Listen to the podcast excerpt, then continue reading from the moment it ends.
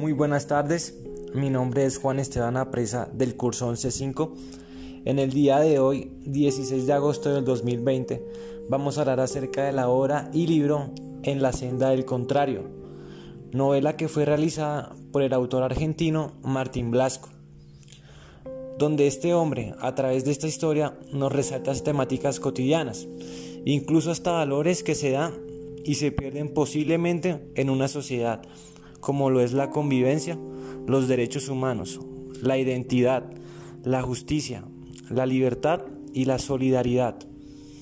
Saben, la novela en la senda del contrario, a nivel personal, me pareció muy significativa, ya que fue una narración para jóvenes lectores, caracterizada por ser una obra sólida, llena de sorpresas y ante todo resaltar los conflictos universales que se dan en ella. La intención de todo esto es plantear conclusiones de nuestra sociedad a partir de la novela.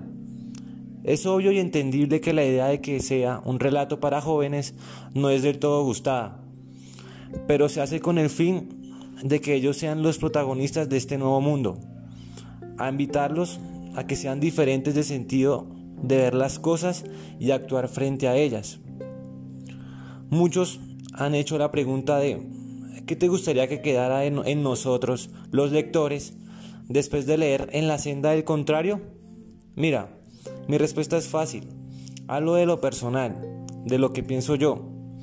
Y es que esto tendría que verse reflejado con los actos que hagamos en la sociedad, en cómo actuamos con temas que tengan que ver con política, el poder e incluso amor hacia los otros.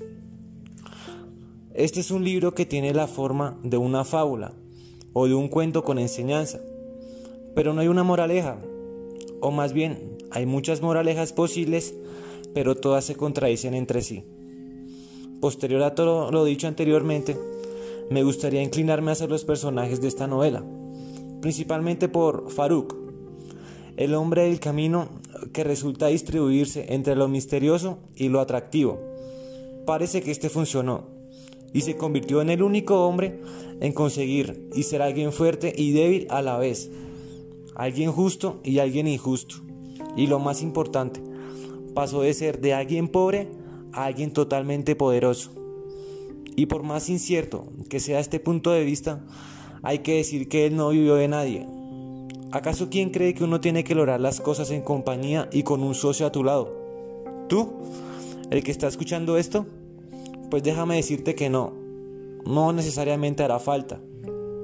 Un hombre consigue todo lo que quiere de manera solitaria, y así es como nos tenemos que ganar la vida, de forma individual y sin necesidad de tener siempre, obligatoriamente, un respaldo detrás de nosotros. Muchas gracias.